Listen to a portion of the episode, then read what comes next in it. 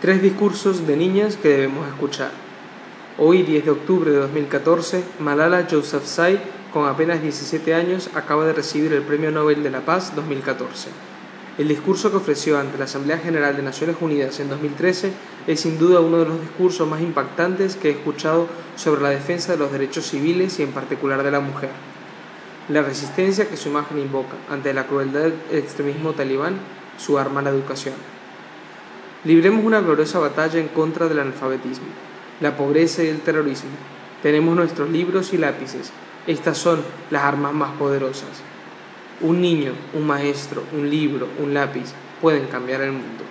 Sin embargo, Malala no es la única luchando por un mundo mejor. En 1992, Sever Suzuki, con tan solo 12 años de edad, se pronunció ante la Cumbre de la Tierra de Naciones Unidas en Río de Janeiro levantando su voz y trasladando a los adultos un contundente mensaje. Estoy luchando por mi futuro. No olviden por qué asisten a estas conferencias. Lo hacen porque nosotros somos sus hijos. Están decidiendo el tipo de mundo en el que creceremos. Mi padre siempre dice, eres lo que haces, no lo que dices. Bueno, lo que ustedes hacen me hace llorar por las noches. Ustedes adultos dicen que nos quieren. Los desafío, por favor, hagan que sus acciones reflejen sus palabras. Finalmente, Natalia López López, una niña indígena, alza su voz ante la Comisión Estatal Electoral de Nuevo León, México, en un contexto relativamente diáfano, un concurso de fotografía. Sin embargo, la contundencia de sus palabras nos lleva a una reflexión sobre los valores. Una gota perfora la roca, no por su fuerza, sino por su constancia. Las cosas se logran solo por la constancia.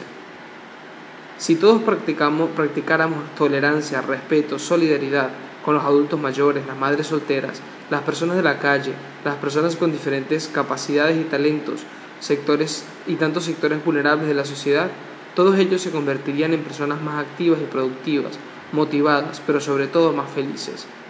Si el respeto se hiciera una tradición, en toda ley prevalecería la honestidad. Soy feliz porque sé que forma parte de una de las grandes raíces de México y sé que falta mucho por rescatar.